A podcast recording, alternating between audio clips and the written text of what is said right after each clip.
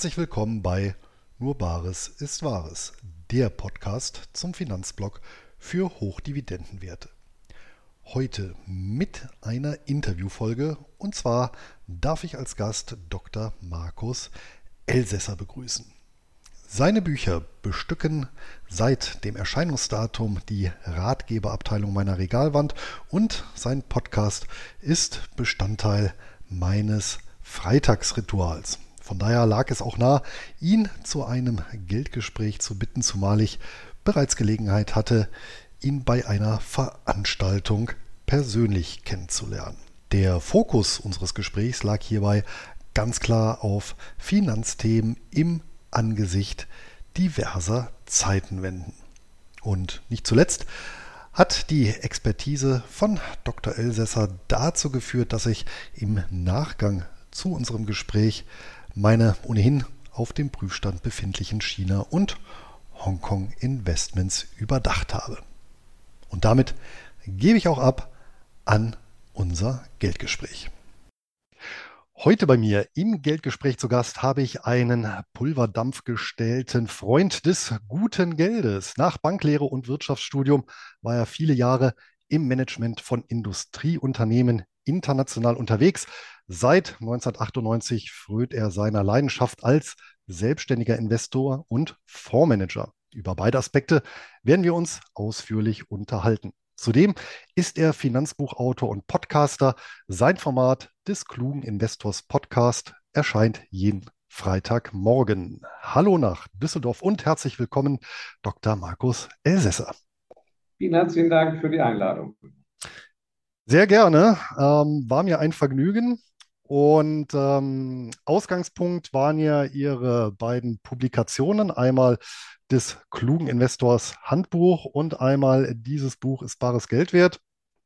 Da werden wir sicherlich auch noch im Laufe des Gespräches darauf eingehen. Hm, starten möchte ich mit einer Schlagzeile des Wall Street Journals und ähm, in einer Anlehnung oder in Anlehnung an eine Publikation der Bank of America haben die neulich getitelt, The 60-40 Portfolio is delivering its worst returns in a century. Ja, also 60-40 Portfolio, 60 Prozent Aktien, 40 Prozent Anleihen.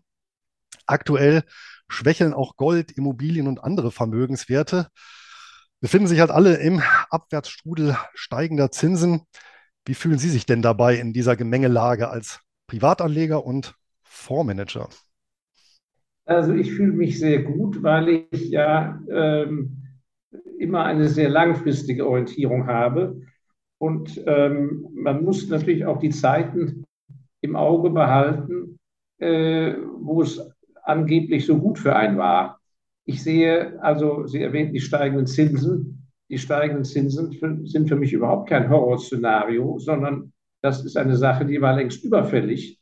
Man hätte sich aufregen müssen die ganze Zeit, was für eine Unverschämtheit es war, Nullzins einzuführen. Das hatte ja und Negativzinsen. Das war ja ein Betrug allererster Ordnung und hat es ja Jahrtausende lang nicht gegeben. Äh, das, also sozusagen die, der Verzicht auf Konsum, der Ausgleich äh, dann daraufhin einen Ertrag zu bekommen auf das Ersparte, dass einem dieser Ertrag wegkam und dass sozusagen Unternehmen und Unternehmern Geld zur Verfügung gestellt wird, quasi gratis für 0, so und so viel Prozent, ist ja ein Unding gewesen, nicht wahr? Und wenn man die letzten Jahrhunderte anschaut, zumindest im europäischen Umfeld, äh, hat sich nie was geändert bis heute. Letzten Endes ein, ein moderater Zins von zwischen 3% und 6%. Ja, für, für, für die Verzinsung von Festgeldern oder so etwas. Aber auch, äh, wenn jemand langfristig Geld leiht für ein Unternehmen, für eine Investition, sagen wir 6 Prozent, äh, so weiter. Das sind endlich wieder normale Verhältnisse. Äh, äh, und man darf ja auch nicht vergessen, der ganze Wirtschaftsaufschwung in der sozialen Marktwirtschaft nach dem Zweiten Weltkrieg ist ja zustande gekommen dass eben Sparern ein Zins geboten wurde dafür, dass sie das Geld haben liegen lassen. Und ähm, die Unternehmen haben expandiert mit Kreditfinanzierung, wenn sie gut waren, mit vernünftigen Investitionen und haben dafür eben einen Zins mit einkalkulieren müssen. Und in diesem Modell ist eines der größten Wirtschaftswunder und der größte Wohlstand, den wir heute genießen, entstanden. Und das Nullzinsniveau ist ja nicht eingeführt worden, weil die Konjunktur sonst nicht lief oder weil kein Mensch was ausgegeben hätte. Denn äh, äh wenn jemand sozusagen äh, immer noch giftgrüne Kacheln im Badezimmer hatte, äh, äh viele äh, von den, ihren Zuhörern werden ja auch verheiratet sein und das wir auch miterlebt haben, dass dann die Ehefrau sagt, also die, die giftgrünen Kacheln von meiner Oma ertrage ich nicht mehr. Und dann kamen eben neue Kacheln jetzt an die Wand und das hatte mit Nullzinsniveau überhaupt nichts zu tun, sondern war ja einfach eine, eine raffiniert eingefädelte Geschichte von den Zentralbanken und den Regierungen. Insofern, äh, man muss, das sehe ich, die, die jetzigen Verhältnisse immer in dem größeren Zusammenhang, was war vorher, was wird kommen. Und insofern empfinde ich vieles als eine gesunde Korrektur. Das heißt, ähm, eine Krise ist natürlich auch immer eine Bereinigung, aber Sie haben es nun selber gesagt, Null- und Negativzinsen. Ich habe sogar mal geguckt, erstmalig war es 2014, da notierten Bundesanleihen äh, negativ. Das heißt, wir haben ja schon sieben Jahre ein, ja, man könnte ja sagen, wieder natürlich niedriges Zinsniveau gehabt, das natürlich zu erheblichen Verzerrungen an vielen Märkten geführt hat. Könnte die Korrektur da nicht mh, hm, vergleichsweise furchtbar ausfallen?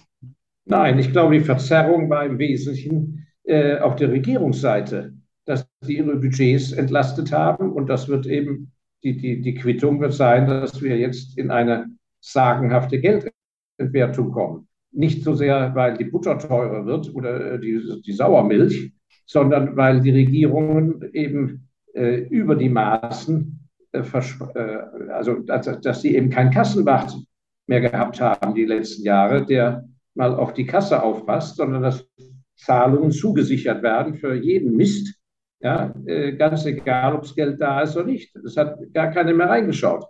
Nicht, weil die standen praktisch am Zapfhahn und haben, wenn einer kam, sagt, ich brauche jetzt Geld in Mali, jawohl, selbstverständlich, oder wurde der Zapfhahn aufgemacht, nur war überhaupt nie mehr Wasser in der Zisterne. Nicht? Dann wurde irgendeiner äh, verpflichtet, geh mal Wasser holen, aber bei einem anderen. Ja? Äh, und ich, Sie müssen ja immer, man muss sich immer vor Augen halten, das Ganze ist ja nicht Theorie, sondern Praxis. Und in der Praxis kann ich nur sagen, die Unternehmer, die ich kenne, die Firmen, die ich verfolge, bei denen äh, ich investiere, also Aktienunternehmen, aber auch die privat gehaltenen Unternehmer. Ich kenne keinen, ich kenne keinen, der irgendeinen Mist investiert hat, irgendwie einen fünften Sprühturm, den er gar nicht braucht, ja, oder noch drei Etagen mehr auf die Lagerhalle drauf, nur weil es Nullzinsniveau war. Natürlich gibt es Idioten, natürlich gibt es Idioten, die ein Haus gekauft haben und einfach nur gerechnet haben, ob sie äh, ein Prozent Zinsen finanzieren können und das an der Oberkante. Die wird es abrasieren, aber das ist, äh, also ein gewisser Prozentsatz äh, kaufmännisch, sagen wir mal, etwas leichtsinnige Leute wird es immer geben. Aber ich glaube, dass was falsch gesehen wird, ist, dass ähm, das normale, moderne Verhalten in unserer Epoche wird sich durch die Ideologie der Politiker nicht verändern. Das Verhalten der Menschen ist extrem egoistisch und verweichlicht. Die Leute wollen es bequem haben, die wollen es warm haben. Sobald es ihr im Arm zuckt, rennen sie zum Arzt. Sie wollen die Medikamente haben, ja. Äh, sie wollen schöne Dienstleistung haben. Äh, keiner will draußen äh, im Kalten warten oder fünf Kilometer zu Fuß gehen, um ein Buch abzuholen. Das soll an der Tür abgeliefert werden. Das Virtuelle, das Digitale wird eine sensationell weiter beste Zukunft haben. Artificial Intelligence, die Innovationen, woran gearbeitet wird hinter den Kulissen, sind ja fantastisch. Es ist massenhaft Intelligenz vorhanden. Es ist ja alles eine künstliche Krise. Wir, wir leben an sich wenn es die Politiker nicht gäbe, leben wir, müssten wir in ganz vielen Ländern sind wir in paradiesischen Zuständen. Die Krise ist ja künstlich. Es ist ja kein, kein Liter Erdöl verschwunden.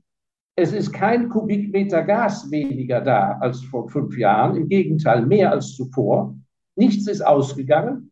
Die Linguistik funktioniert fantastisch, die Telekommunikation funktioniert fantastisch und es sind nicht auch eine Milliarde Konsumenten gestorben.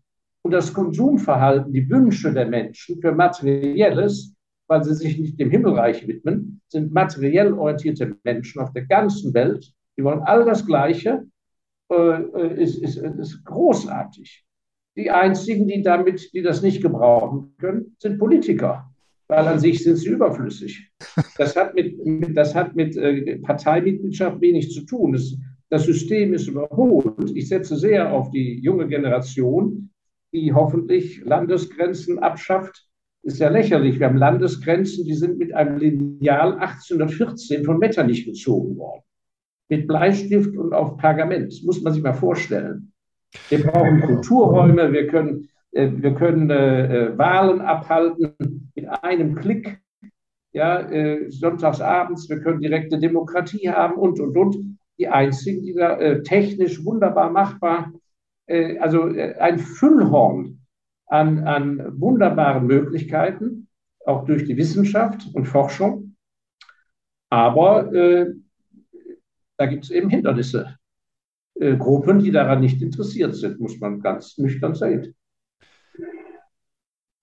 Blicken wir nochmal auf die, auf die aktuelle Lage. Hm, es ist natürlich richtig, in dem Sinne, seit die industrielle Revolution, ja, sagen wir mal, richtig an Fahrt gewonnen hat, gibt es ja in dem Sinne keine Produktionskrisen mehr wie in früheren Jahrhunderten, ja, wo natürlich ja, eine Wirtschaftskrise in der Regel ja auch Hunger bedeutete. Ne? Von daher sind wir natürlich, also zumindest in der westlichen Welt oder westlich geprägten Welt, meilenweit mh, weg davon. Aber ähm, wenn Sie aktuell, und ich meine, Sie machen das ja vermutlich täglich, so die Marktlage sondieren, sehen Sie aktuell in der, in der Entwicklung in, in diesem Jahr dann vielleicht hier und da doch einige Besonderheiten, die sich von früheren Krisen unterscheiden? Ja, das kommt jetzt darauf an, äh, über welches Land wir, wir sprechen. Die Norweger äh, und, und Schweden haben äh, andere Thematiken oder kaum Thematiken im Vergleich zu vielleicht äh, Österreich und, und, und, Deutschland. Also ich bin ja kein Politikexperte, aber mhm. es gibt gravierende Unterschiede. Man muss ja also immer auf den Globus schauen. Tatsache ist aber, weil Sie die lange Linie der industriellen Revolution anschauen, dass ja permanent alle zehn Jahre an sich der Untergang gepredigt wurde. Und rein logisch hätte ja längst die Bevölkerungsexplosion äh, äh, nach Malthus, dem, dem äh, englischen Ökonom, ich weiß nicht, 1700 noch was oder 1800 noch was, wann er gelebt hat, hätten wir längst alle verhungern müssen. Und das ist eben was, was ich so erstaunlich finde. Die, die, die Geschichte hat jetzt schon mehrfach fast in jedem Kontinent bewiesen, dass eben die soziale Marktwirtschaft ein Wunderinstrument ist ein einziges Wunder. Und ich bin sicher, dass die Menschen vom Mars, die uns beobachten, auch die können das gar nicht verstehen, wie das funktioniert, dass ein bevölkerungsreiches Land wie die Bundesrepublik mit Tausenden von Städten jeden Morgen gefüllte Regale hat. Dass ich in meinem ganzen Leben noch vor keiner Zapfsäule stand und es war kein Benzin da. Ja, äh, und, und in den Supermärkten und überall die Ware vorhanden und dass im Gegenzug jegliche Art von Zentralplanwirtschaft sowas von versagt hat, wie es schlimmer nicht sein kann. Der Mao hat ja wirklich sowas von versagt. Und man sieht ja, das waren die gleichen Menschen, die gleiche Intelligenz, einfach ein idiotisches, ideologisches System, was eben eine Milliarde Menschen in den Hunger getrieben hat. Ich bin ja in Hongkong aufgewachsen und habe ja auf der Grenzen in den New Territories auf der anderen Seite eben gewusst und gehört, wie beschissen es den Menschen da drüben ging. Ich habe die Armut von Rot-China, wie man damals sagte, noch leibhaftig erlebt. Denn die Chinesen, die mich umgeben haben, vielmehr meine Familie, in der ich aufgewachsen bin, die hatten ja mit denen zu tun. Das waren die Flüchtlinge. Die hatten ja die unglaubliche Angst, dass die massakriert würden. Das System ist ja komplett zusammengebrochen. Hier die wunderbaren, wie hieß es unter Helmut Kohl, rauchenden Schornstein oder blühenden Felder in Ostdeutschland. Ja. Und ich kann jedem nur raten, der sich irgendwelchen Ideologien anschließt, er muss sich die Dokumentarfilme anschauen wie wunderbar, innovativ und kreativ und fröhlich die Städte wie Chemnitz waren. Bunt, wunderbare Wohnungen, nicht wahr? Neueste Fahrstühle. Nein, nein, es ist absolut hirnverbrannt. Und insofern die Lösungen dieser unglaublichen Probleme der, der Ernährung einer, einer gigantischen Bevölkerung, die verschiedenen Wünsche, die, die unterschiedlich verteilten Ressourcen von Energien hier und da, das ist alles zu lösen, wenn man die Leute machen lässt. Denn es ist einfach so, da wo Verzerrungen sind, die Sie ansprechen und Übertreibungen, dann funktioniert der Markt. Wenn einer zu viel haben will, wird ein anderer kommen und sagen, also ich mache es für die Hälfte. Oder wenn einer extrem langsam ist, dann kommt einer und sagt, ich mache es schneller. Und wenn es nicht die Leute im eigenen Land sind, dann kommt einer vom Außen des Land und sagt, pass mal auf. Und das das funktioniert noch viel besser als früher, weil die Kommunikation so eng ist. Ich reise ja nach wie vor sehr viel. Und die Flugzeuge, kann ich nur sagen, sind voll. Und die sind nicht voll da, wo ich fliege, mit Urlaubern, sondern mit Verwandten. Ja, es ist sagenhaft, egal in welches Land sie fliegen, wie die Bevölkerung längst multikulti durcheinander ist. Und das ist großartig. Das ist großartig, weil die, die Grenzen sind offen für Talent. Wenn irgendwo zu viele Dummköpfe sind, dann kommen schon genügend kluge Leute, wegen aus, aus äh, äh, brauche ja keine Länder, Länder nennen, aber aus Ländern, wo die nicht die Chancen bekommen. Und, das, und, und, und das muss man machen lassen. So. Und wenn diese Freiheit genommen wird, dann führt das zu Problemen und dann ist einfach die Frage in einer Demokratie, Wann wacht der Wähler auf, dass er sagt, die will ich nicht mehr? Und in einem totalitären Regime oder in einer Diktatur, wann funktioniert sozusagen diese Camarilla der Machthaber nicht mehr, weil sie gegenseitig sich in den Rücken stechen oder weil, wenn der Alte stirbt und sonst etwas. Aber ähm, das ist einfach nur eine Frage der Zeit und des jeweiligen Landes, wann sich etwas bessert. Aber dass es in diese Richtung geht, ist sonnenklar. Und alle anderen Überlegungen von Leuten, die eben partout einer Ideologie an äh, nachfolgen, haben natürlich jetzt äh, Oberwasser, weil jeder Popanz Gehör findet. Weil wenn die Leute Angst haben, wenn äh, die das Gefühl haben, der Boden schwankt, und wenn die Leute das Gefühl haben, die Werteordnung ist nicht mehr intakt, dann hören sie auf jeden Schreihals und jeden Demagogen. Äh, und es war immer schon so. Ich lese sehr viel über die Zeit vor dem Zweiten Weltkrieg, vor dem Ersten Weltkrieg. Und fast in jedem zweiten Buch könnte ich ein paar Seiten auf den Kopierer legen und äh, also könnte drüber schreiben 2022. Hat sich auch nichts geändert. Das gleiche Schemata. Ja, ist mir zuletzt tatsächlich auch bei äh, Stefan Zweig die Welt von gestern aufgefallen, dass äh, sich da auch genau das gewisse Abschnitte, wie er sie beschreibt, wie dieser so gewisse Verluste, die, die, die ihm da widerfahren, also auch mental, ähm, ja, durchaus Parallelen eben zur Gegenwart zeitigen. Aber erleben wir zumindest jetzt in Kontinentaleuropa seit so ein bis zwei Jahrzehnten nicht dann eher die, die, die gegenteilige ähm, Richtung, also hin zu mehr, ähm, ja, ich sag mal, zentralplanerischen Elementen.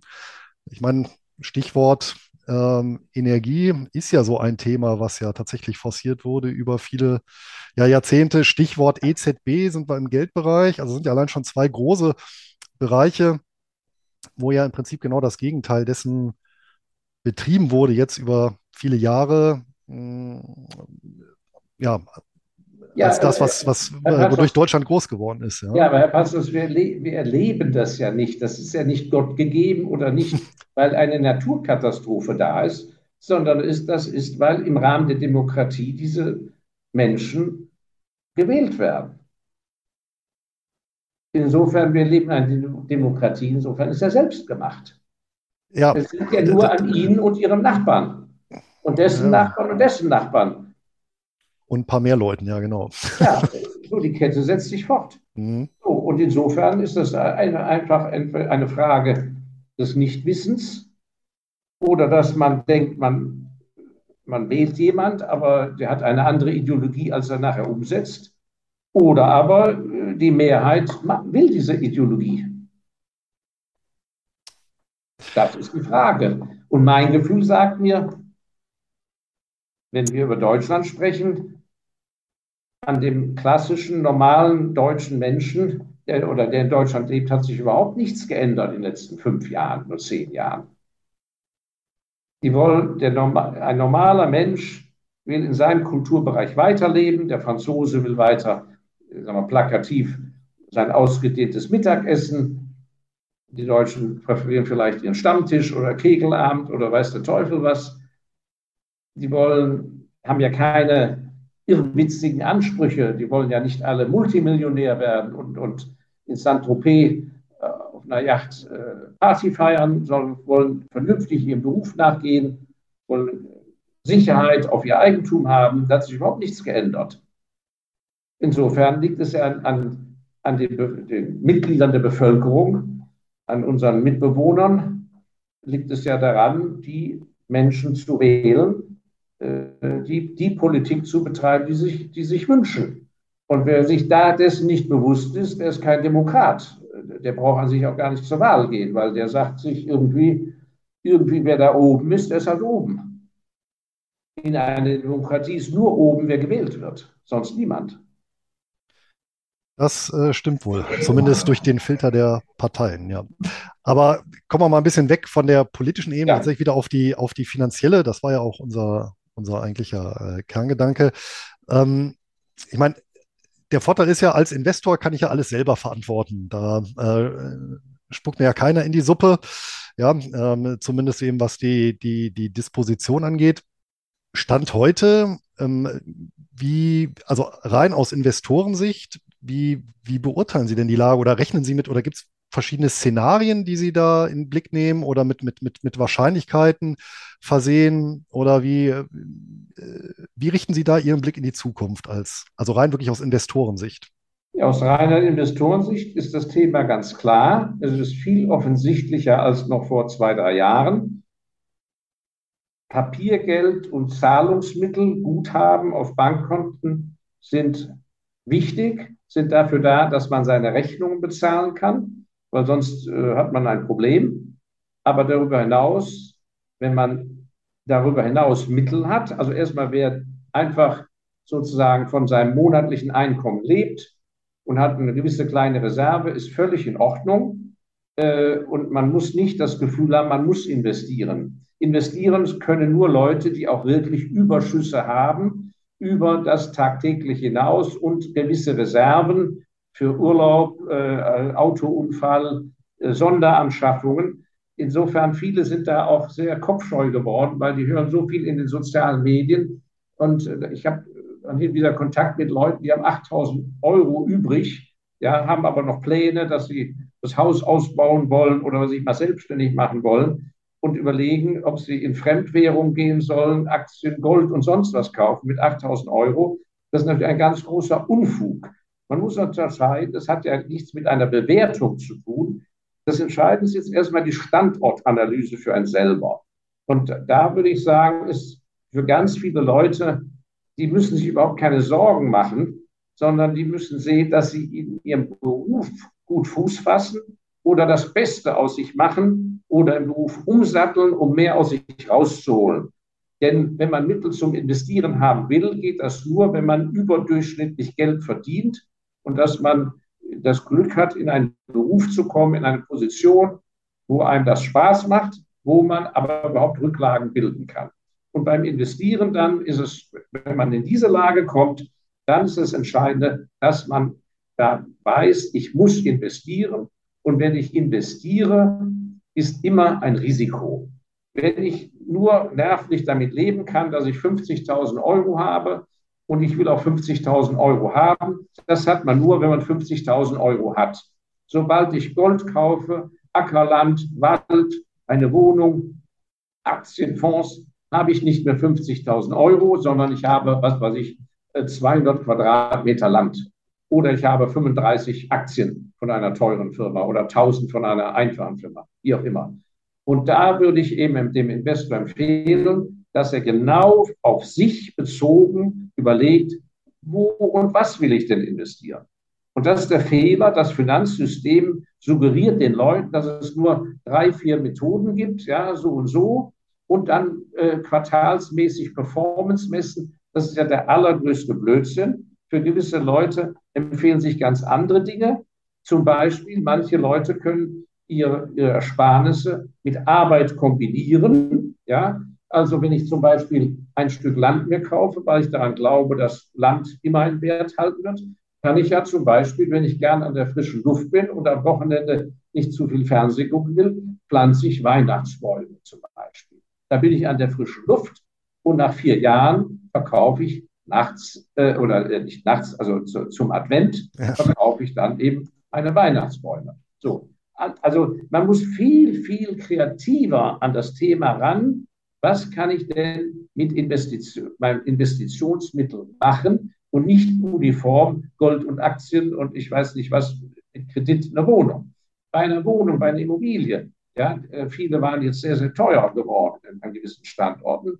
Niemand ist ja gezwungen worden, da zu kaufen. Aber auch da, wenn ich in meiner Verwandtschaft einen Handwerker habe oder ich bin noch jung oder ich bin ein äh, äh, sehr erfahrener, äh, begabter Mensch mit meinen Händen, bin schon alt, kann ich ja ein paar junge Leute um mich scharen und kaufe so eine richtig total vergammelte, kaputte Wohnung und richte die wieder her. Daran hindert auch jetzt das Zinsniveau nichts und so weiter. Also ich gehe an dieses Thema viel, viel kreativer ran und nicht mit diesem Bank Vermögensverwaltungs äh, Wealth Kasten denken. Verstehe. Ich meine, da sind wir jetzt eigentlich auch schon mitten im Thema drin. Jetzt hatten wir ja so die die drei wesentlichen Elemente haben Sie letztendlich jetzt angesprochen. Ähm, ja, der, der persönlichen Wohlstandsentwicklung, nämlich einmal die Einnahmen und die Ausgaben sowie die Investitionen. Und da sind wir ja letztendlich bei Ihren beiden Büchern. Äh, ich glaube, zuerst hatten Sie ja geschrieben, des klugen Investors Handbuch.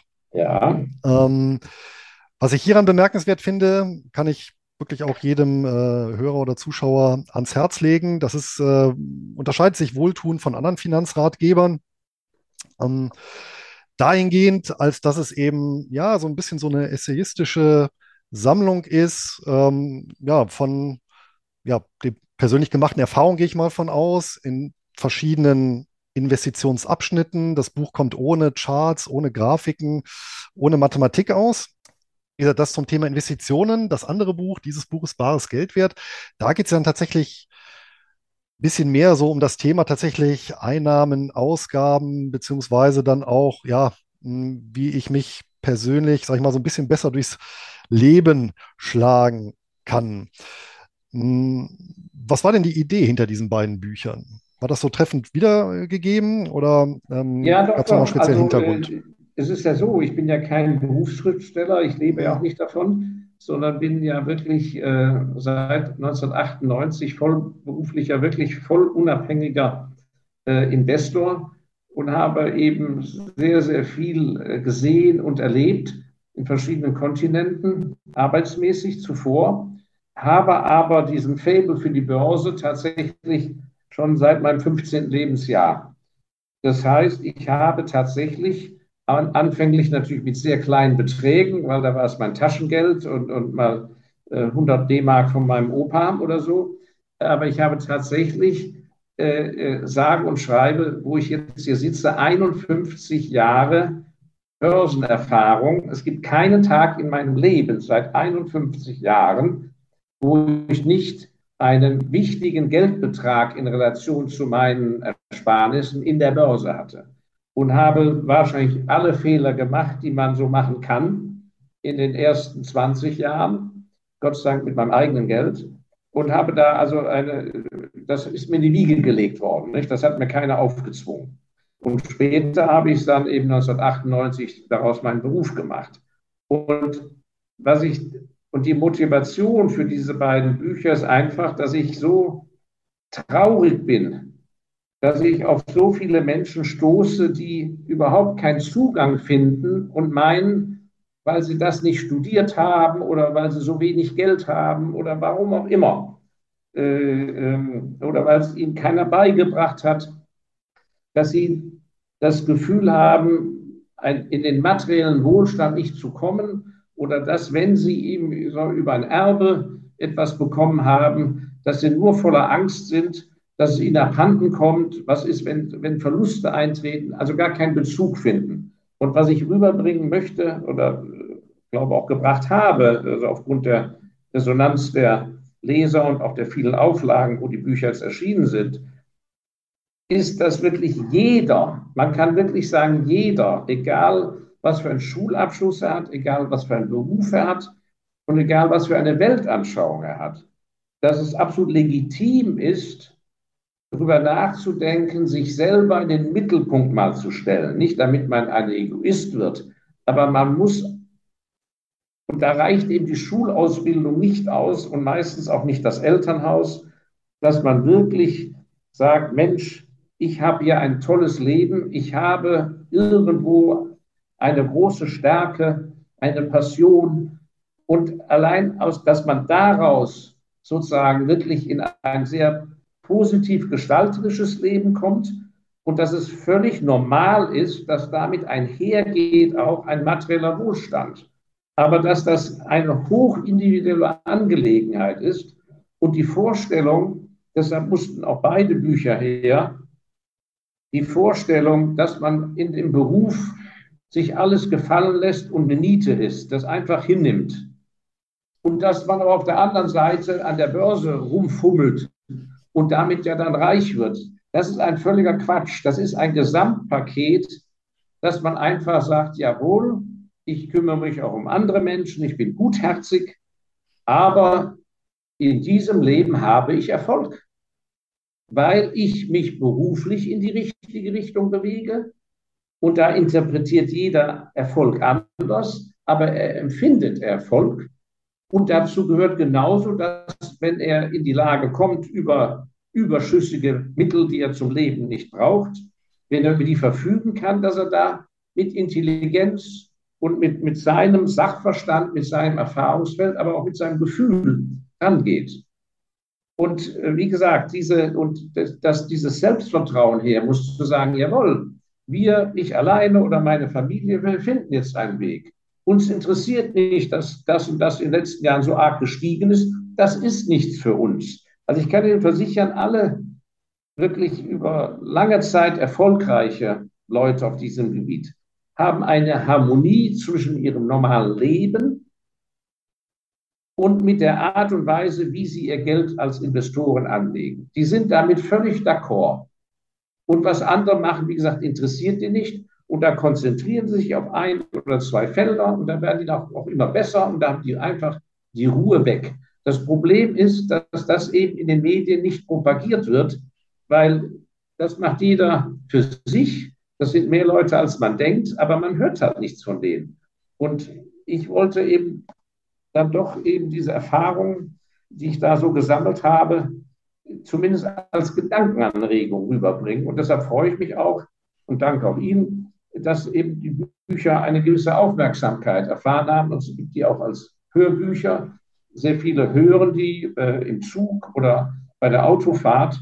Und ähm, wenn nur ein Satz hängen bleibt, kann ich Ihnen sagen, das kann schon nachher Hunderttausende ausmachen auf langer Sicht. Das ist so. Ja. aber ist so.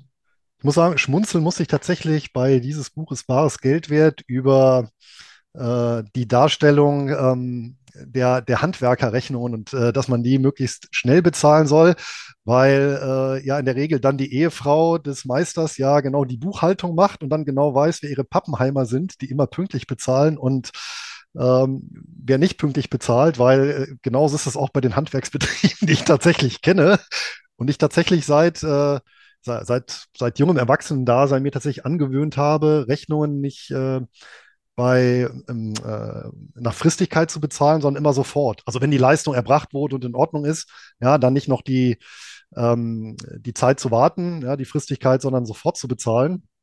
Und ich muss tatsächlich sagen, ich habe noch nie in meinem Leben ein Problem gehabt, einen Handwerkertermin zu bekommen. Wobei meine Motivation war immer, da muss ich sagen, tatsächlich äh, nicht um künftig einen Termin zu bekommen, aber ich hatte immer so ein Unbehagen, wenn ich jemandem Geld schulde. Das wollte ich dann direkt immer vom Tisch haben. Ja, ja. Äh, und das war für mich dann immer genau diese Motivation. Ja, ja es ist eben so, dass es ist eine gewisse Überheblichkeit unserer Generation, weil wir so viel Technik haben, äh, so moderne Geräte, dass wir denken, dass Leute vor 300 Jahren, die eben, äh, was weiß ich, andere Schuhe hatten und mit der Postkutsche gereist sind oder zu Fuß, dass das ziemliche Deppen waren. Das ist ein vollkommener Irrsinn. Also insofern, man muss die, die, an den kaufmännischen Regeln des klugen Investierens, wie man besser durchs Leben kommt, wie man gut verhandelt, das sind ja Punkte, die ich da auch aufgegriffen habe, wie man wirklich äh, Patzer vermeiden kann, äh, dass man nicht, in, in, in, wie sagt man, ins Töpfchen tritt oder so. Äh, äh, äh, all diese Dinge, das sind ja, das haben schon die Phönizier gekonnt, äh, ja, die alten Armenier, die Fugger, alle. Und, und man muss sich darauf besinnen, aber es sind eben so viele Menschen, deshalb stehe ich auch zu meinen Büchern äh, voll und ganz. Die haben sehr viel Arbeit gemacht. Ich schreibe ja jede Zeile selber ähm, und bin, wie gesagt, kein gelernter Schriftsteller. Ähm, war auch in Deutsch in der Schule nicht sehr gut. Ähm, äh, es ist so wichtig, dass man sich von diesen Nebelbomben, die, die um das Finanzgeschäft gemacht wird, von den Großbankensystemen, das, das, muss man wirklich zur, zur Seite schieben. Und Gott sei Dank merken es auch immer mehr. Äh, das hat sich in den letzten zehn Jahren enorm gebessert. Ähm, noch vor zehn Jahren, aber zum Teil noch bis heute, ist ja der Respekt vor einer Bank viel zu groß. Eine Bank ist ja nichts anderes wie eine Werbeagentur oder wie, wie ein Putzunternehmen. Ja? Die, die mieten wegen mir eine, eine, Etage, ja, da sitzen ein paar Leute und fertig. Ja, und, und dann hat man eine Dienstleistung. Aber die Banken haben es eben verstanden, in früherer Zeit mächtige Säulen und fünf Meter hohe Kastenhallen und Marmor. Äh, ich habe wirklich das Beispiel von einer sehr vermögenden Unternehmerfamilie. Die sind, die sagen mir, die sind schon seit Jahren hochgradig unzufrieden mit der Betreuung bei einer sehr bedeutenden deutschen großen Bank. Ich nenne keinen Namen. Äh, aber anders als beim Fleischermeister hauen die nicht auf den Putz, ja, sondern haben mir wirklich gesagt, ja, Herr Elsässer, wir warten jetzt noch, es sind ja nicht mehr viele Jahre, unsere betagte alte Mutter, wir warten jetzt den Tod der Mutter ab. Und wenn die dann gestorben ist, die hat die Konten ja schon eröffnet da, dann haben wir einen Anlass, da wegzugehen. Nicht? Und das ist natürlich ein ganz großer Unfug. Man muss sich eben wirklich auch mit seinem Vermögen identifizieren. Und, äh, äh, und das, der andere Punkt ist, man muss auch ins Vermögen reinwachsen. Und die Leute sind leider so auch unehrlich vor sich selber, wenn jetzt viel Gejammer ist, ob der Krise, dass Kurse gefallen sind und ich weiß nicht was. Erstmal muss man überlegen, seit wann sind die denn gefallen? Und auf was für einem Niveau sind die denn im Vergleich vor drei Jahren? Und was drei Jahre sind ja gar nichts, ja. Das heißt, es wird immer gesprochen von den vielen Millionen, die bedürftig sind. Die existieren, völlig richtig. Und um die muss auch im Rahmen der sozialen Marktwirtschaft sich, äh, Marktwirtschaft sich gekümmert werden. Aber was einfach ignoriert wird, aber auch von den Betroffenen selber, ist, dass ich sage mal doch zumindest 70 Prozent der Bevölkerung, die sind heute sehr viel vermögender als vor zehn Jahren und erst recht als vor 20 Jahren. Und das hat jetzt auch mit irgendwelchen Korrekturen und sonst was nichts zu tun. Das ist einfach ein Faktum. Das ist durch 20 Jahre, 30 Jahre Schaffen, Sparen, moderate Inflation, Frieden. Das ist entstanden. Und eine Stadt wie München, da würde ich sagen, es ist ja jeder, jeder zweite Wohnungsbesitzer ist ja Millionär, wenn er stirbt und die, Wohnung verkauft wird. Ja, mittlerweile schon, ja. Ja, ja. Und, äh, und, und äh, sehr logisch, wenn ein, ein Ehepaar ein Leben lang doppelt arbeitet, Doppelverdiener sind, haben ein Kind, eine Tochter. Ja, da, diese Tochter ist sehenden Auges in anderen finanziellen Verhältnissen als ihre Eltern, die im Kopf oder im Herz stehen geblieben sind.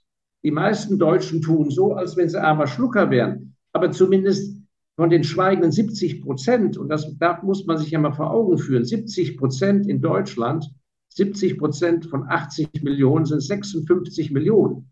Es gibt gerade mal 10 Millionen Ungarn. Es gibt keine 10 Millionen Österreicher. Es gibt 3 Millionen Norweger. Sie müssen sich jetzt mal zusammen addieren. Äh, und das ist eben, äh, was einfach mal anerkannt werden muss. Wir sind nicht mehr wie nach dem Zweiten Weltkrieg. Wir sind keine armselige Aufbaunation, wo alle schwer ackern müssen. Ich bin ja auch so erzogen worden in der Schule. Es muss alles schwer sein. Nur wenn es schwer ist, dann ist man tüchtig.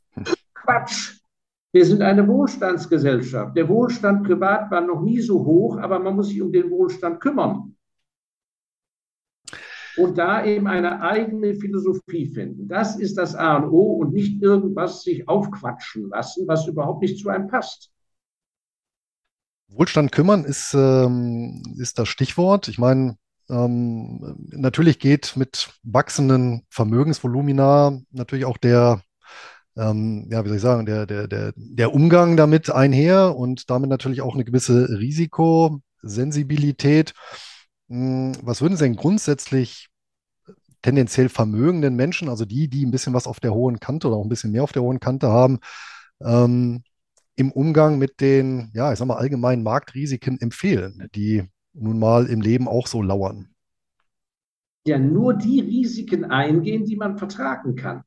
Oder sich bewusst trainieren oder trainieren lassen, um mit dem Risiko leben zu können. Es nützt überhaupt nichts. Also zum Beispiel, viele verehren ja, ich sage bewusst verehren als Guru den Warren Buffett. Ja. Ja. Ohne Zweifel. Was für ein Irrsinn. Die meisten Menschen sind nicht so ein geduldiger Esel wie der Buffett. Der Buffett ist ein Mensch, der, der, der wohnt heute noch im gleichen Haus, als er 30 Jahre alt war. Der fährt die gleiche Strecke zur Arbeit und da ist er glücklich. Und der denkt in, in, was weiß ich, in Generationen oder in Zeitraum von 50 Jahren. Das ist ein ganz bestimmter Menschentyp und er hat genau die richtige Anlageform für sich gewählt. Ich habe in meiner Verwandtschaft Leute, die wollen so sein wie der Warren Buffett per Logik, sind es aber nicht. Es sind Zocker, nervöse Handtücher. Wenn einer ein Angst, deshalb, das propagiere ich ja auch in meinem ersten Buch so sehr, dass man erstmal die, die, wichtige die wichtigste Investition ist der lebensgroße Spiegel im Kleiderschrank. Und einmal im Jahr nackt für 15 Minuten sich davor stellen und sich in die Augen gucken. Da liegt der Erfolg des Investors in Ihnen selber. Sie müssen die Größe haben zu sagen, ich bin ein Angsthase und ich werde es immer bleiben. Schon im Kindergarten war ich eine Schissbuchse und habe nicht den Mut gehabt, über den Zaun zu klettern. Also kann so ein Mensch ja niemals ein riskanter Aktieninvestor werden. Und er kann auch kein Blutchip-Depot halten. Warum? Weil wenn die Kurse purzeln, kriegt er ja das Wachsausen. Und das hat mit der Größenordnung, ob einer 10.000 hat oder 10 Millionen, nichts zu tun. Ich, kann das, ich kenne so Beispiele.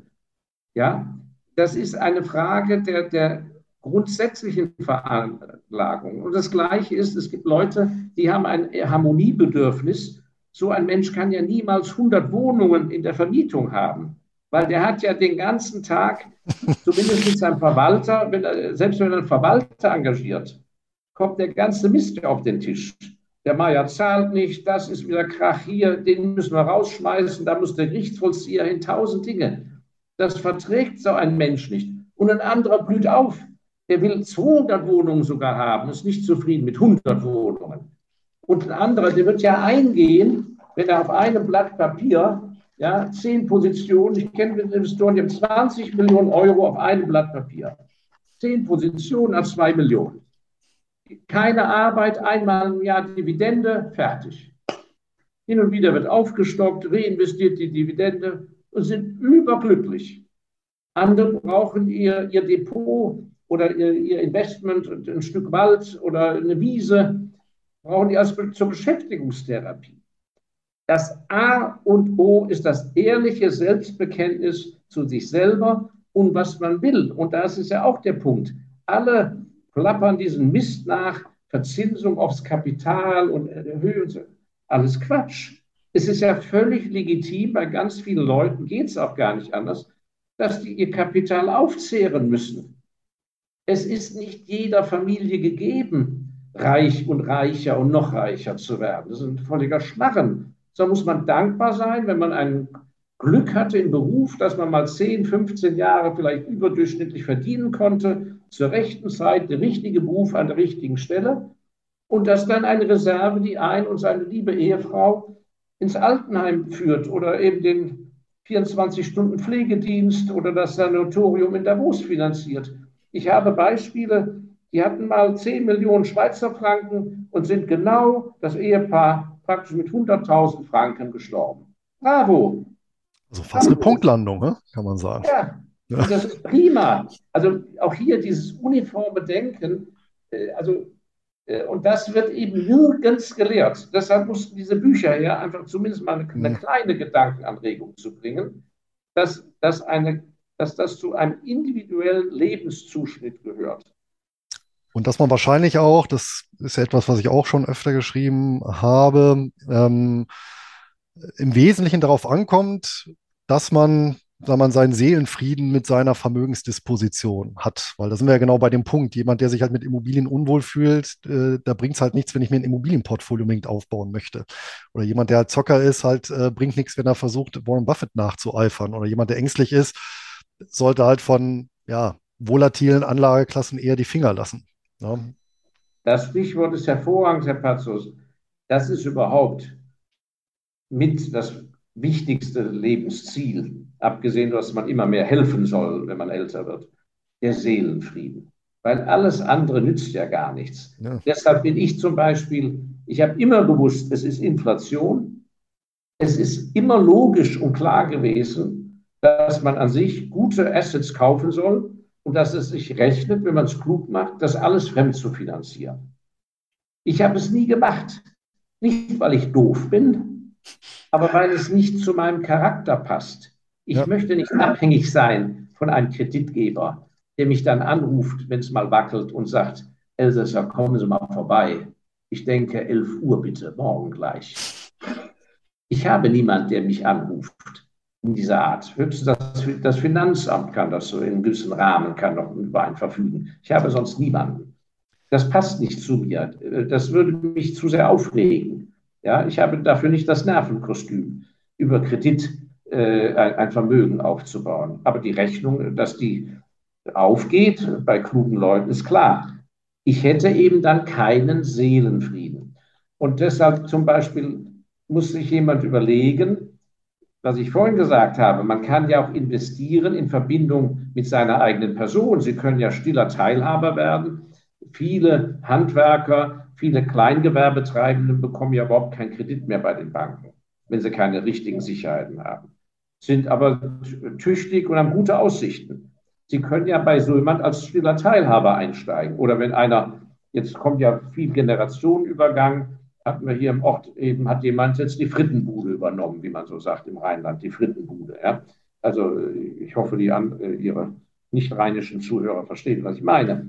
So, hat das eine schon. Das sind ja wenn die gut geführt sind, absolute Goldgruben, so etwas. So, so jemand können Sie ja finanzieren, dass Sie sagen, hör mal zu, du kannst übernehmen, du arbeitest da doch schon fünf Jahre als Angestellter, die alte Sitzerin setzt sich jetzt zur Ruhe, ich werde 50 Prozent Kompagnon. Ja, aber dann muss das eben auch seelenfriedenmäßig zu Ihnen passen. Das muss eine schöne Ergänzung Ihres Lebens sein, dass eben am Sonntagmorgen oder Sonntagnachmittag ihr Kompagnon eben anruft und berichtet, wie beschissen die Woche wieder war. Und dass das, der Ölabscheider repariert werden muss und überhaupt und wie das dann mit der Schneeentsorgung wird und, und was er hier noch braucht und da. Bei dem können Sie ja nicht sagen, rufen Sie mich bitte nicht mehr an, ich will nichts mehr von Ihnen hören. Ja, Sie sind ja mit dem dann verbandelt. Das tut manchen Leuten sehr gut, weil sie das Gefühl haben, gebraucht zu werden. Es gibt ja unheimlich viele Leute, die sitzen irgendwo im hintersten Sauerland, haben nach einem arbeitsreichen Leben, wo sie Tag ein, Tag aus irgendeine, ich weiß nicht was, irgendein ein, ein Miniteil, Weltmarktführer äh, äh, hergestellt haben und sitzen da, jetzt haben die Firma verkauft, sitzen auf 25 Millionen Depot und gucken in den, Reg, äh, in den regnerischen Hang gegenüber, in, in die Blätter und haben stinkende Langeweile. Ja, ja also äh, deshalb bin ich so glücklich darüber, dass, dass äh, so eine große Nation wie Deutschland, aber auch Österreich, Schweiz, so vielen Menschen in den letzten 30 Jahren, 40 Jahren diesen Weg über Fleiß äh, und, und viele berufliche Möglichkeiten den Weg aus einer wirklichen tagtäglichen Abhängigkeit vom Monatswechsel ermöglicht hat und dass man äh, nicht unter dem Angstmotiv das sieht, sondern dass man einfach sagt, was, genau wie Sie richtig gesagt haben, was für ein Seelenfrieden, wie definieren wir Seelenfrieden? Und genauso bei dem großen Thema, viele äh, werden ja Gott sei Dank sehr alt heutzutage und erkennen sehr klar die Entwicklung ihrer dann schon sehr erwachsenen Kinder. Und da ist es eben genau auch, dann muss man die Dinge so regeln, wenn man denn sehr viel hat, dass man da etwas übergibt, was für deren Seelenfrieden passt. Stattdessen erlebe ich ganz viel, dass die Leute nur jammern, sagen, ja, mein Sohn ist ja so untüchtig oder meine Tochter hat ja gar keine Lust. Ja, so ein Quatsch. Notfalls muss halt alles verkauft werden rechtzeitig und dann kriegt die Tochter eben zwei Schließfächer und da sind eben drei Millionen Euro in Gold drin. Fertig. Keine Arbeit, kein Vermögensverwalter, keine Firmenanalyse, kein gar nichts. Und dann schreibt man ins Testament rein, bitte nur Notfall dran gehen. Ausrufezeichen. Thema beendet. Und genau gibt es viele, wo man sagt, mit Aktien und diesen geölten Bankern da, diesen Lackaffen und allem bloß nicht. Aber eine Immobilie kann die richtig gut verwalten. Die ist gut mit Akten, die hat auch keine Angst am Telefon, den Handwerker mal da Dampf zu machen. Im Gegenteil, das findet die gut. Ja, da muss man dann im Laufe der letzten 20 Jahre seines Lebens von der einen Klasse zur anderen überschichten, zusammen mit der das rangehen. Und ich habe da wunderbare Beispiele, wo das toll geklappt hat, wo, wo äh, der Vermögensinhaber vor 20 Jahren noch dachte, sein Sohn kann ja gar nichts. Und mittlerweile verwaltet er ganz prima ein umfangreiches Portfolio und der blüht da richtig auf. Also diese Freiheit ist ja so fantastisch. Das ist ja der Vorteil von Kapital. Und deshalb würde ich auch jeden animieren, es sei denn, dass er sich wirklich ganz dem Jenseits widmet im Beruf und, und äh, äh, spirituellen Dingen oder rein humanitären und hat keine materiellen Bedürfnisse. Das sind natürlich bewundernswerte Menschen. Aber auch diese Rolle muss man natürlich nicht als Schauspieler spielen, sondern beleben. Und ich glaube, das können nur wenige. Allen anderen würde ich immer ermutigen, dass sie sich darum bemühen, statt 10 Euro zu verdienen, lieber 20 Euro oder statt 1000 Euro lieber 2000 Euro. Das hat nichts mit Geld hier zu tun, sondern es ermöglicht einfach äh, viel leichter die Schaffenskraft in sich zum Erblühen zu bringen. Kommen wir noch zu einem Punkt, den fand ich recht bemerkenswert aus dem, ich meine, Investorenhandbuch war es. Und zwar ja, nach, nach dem Risikomanager Bernstein, daran hat mich das erinnert, eben tiefe Risiken. Was meine ich damit? Also, äh, Sie beschreiben da Fälle auch von Familien oder Einzelpersonen, sehr vermögend, ja, die eben das Pech hatten, zur falschen Zeit am falschen Ort zu leben und denen das Schicksal eben arg mitgespielt hat, die zwar dann vielleicht ihr Leben retten konnten, aber das Vermögen komplett verloren haben. Ich glaube, Sie beschreiben auch beispielsweise äh, Familien aus Osteuropa, die dann natürlich dann nach dem Zweiten Weltkrieg alles an Firmen, Immobilien, was sonst war, verloren haben und ja, sich mit dem Leben eben aber eventuell noch retten konnten. Oder Familien, die im Rahmen der Hyperinflation in der Weimarer Republik eben alles verloren haben. Ja, ähm, man könnte sagen, eben durch solche ja, schwarzen Schwäne, also durch, durch äh, kaum prognostizierbare Schicksalsschläge, dass ja plötzlich alles weg war. Inwieweit halten Sie es denn ähm, empfehlenswert, äh, gerade für vermögende Personen, sich auch mit dem Gedanken mal auseinanderzusetzen, dass im Zweifel auch mal die Geschichte anders verlaufen könnte und alles weg ist und man vielleicht wie andere Generationen auch vor, ich meine, die haben wir ja auch in der Familie, plötzlich nochmal mit Null anfangen müssen. Ja, also das ist ein ganz wichtiger Punkt. Das ist ja, deshalb verstehe ich die Jammerei zurzeit gar nicht. Ähm, der alte Spruch äh, aus Hamburg, Kaufmannsgut, Ebbe und Flut. Also es gibt praktisch im Hanseatischen bei den Kaufleuten kaum eine alte Familie, die nicht, wo in einer, irgendeiner Generation nicht mal eine sensationelle Pleite hingelegt wurde und die Familie längst verschwunden ist, sozusagen, äh, im Kaufmännischen. Oder wenn sie noch existiert, sie gerettet wurde, weil eine Tante oder ein Onkel einfach eben massenhaft Immobilien hatte in Hamburg. Ich kenne so einen Fall. und dann wurde halt ein halber Straßenzug verkauft und dann war die Firma wieder solvent. Also ich kann, ich kann nur sehr empfehlen, wenn man meint, jetzt ist es schwer oder bedrohlich, man muss mal diese historischen Bücher lesen, da gibt es wunderbare, äh, wo das beschrieben wird. Und was man daraus lernen kann, und ich glaube, das ist ganz generell eine sehr gute Investorenhaltung, man darf sich über große Zuwächse und Gewinne nicht allzu sehr freuen und man darf sich über Niederlagen nicht zu sehr ärgern. Ja, ähm, das heißt nicht, dass man untüchtig werden soll, aber man muss immer in dem Bewusstsein leben, dass einem ein noch so großes Vermögen in irgendeiner Form genommen werden kann. Entweder vom Schicksal äh, oder aber auch durch Fehler. Das kann sehr schnell passieren. 2008 sind große Vermögen, die hunderte von Jahren alt waren in Deutschland, zusammengebrochen. Milliardäre sind auf ein Euro runtergesackt und wenn sie nicht eine reiche Ehefrau geheiratet hätten, würden sie eben wirkliche Probleme haben. So leben sie eben halt komfortabel weiter. Mhm. Also das gehört immer dazu und deshalb glaube ich, muss, darf man sich nicht zu viel einbilden, wenn man mal eine Weile Erfolg gehabt hat, weil so eine große Sache ist das nicht. Und wie gesagt, es ist immer fragil. Weil letzten Endes hängt das ja, man lebt ja nicht alleine auf dem Planet und man kann nur so viel haben, wie die anderen auch zulassen. Nicht wahr? Wir sind ja nun nicht mehr in der Steinzeit. In der Steinzeit, so stelle ich es mir zumindest vor, äh, also aus dem Geschichtsbuch, wenn da den anderen was nicht gepasst hat, dann sind die einfach gekommen, einer, der stärker war, und hat einen mit dem Knüppel totgehauen. Ganz einfach. So, und im Prinzip ist das halt äh, jetzt moderner verpackt, ja, nach wie vor nicht viel anders, ja. Und äh, da, da gibt es Familien, die haben halt Schick und Glück, die, die haben dann rechtzeitig noch irgendwo eine Reserve äh, vergraben und fangen dann nicht wieder mit Null an oder haben überhaupt die Kraft. Ja, und andere, die begehen Selbstmord, nicht? Also Sie erwähnten ja Stefan Zweig, da ging es ja nicht um ein Vermögen, aber immerhin, Stefan Zweig war äh, in seiner Blüte der am meisten verkaufte Buchautor im deutschsprachigen Raum. Das war also, äh, also ja, ein intellektueller, aber ein mit gigantischem kommerziellen Erfolg. Und von heute auf morgen durften im deutschsprachigen Raum seine Bücher nicht mehr verlegt werden.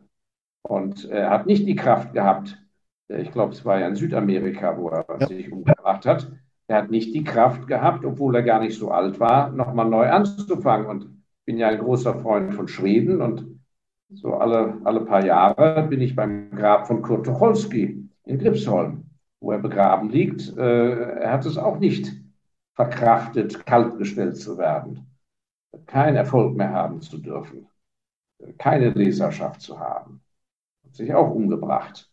So. Ja, und die Heimat zu verlieren natürlich auch. Das kam ja auch noch erschweren. Ja, natürlich, also das kommt äh, hinzu. Andere haben die Kraft gehabt. Ich kenne andere Beispiele im kommerziellen aus Erzählung meiner Großväter, die eben äh, aus Europa weg mussten in ihrer Branche und die eben im Koffer nochmal neu angefangen haben. Oder alle diejenigen, die äh, halb Bayern, man darf äh, die, die Erfolgs- was ist es, Republik oder Freistaat oder Bayern, ja.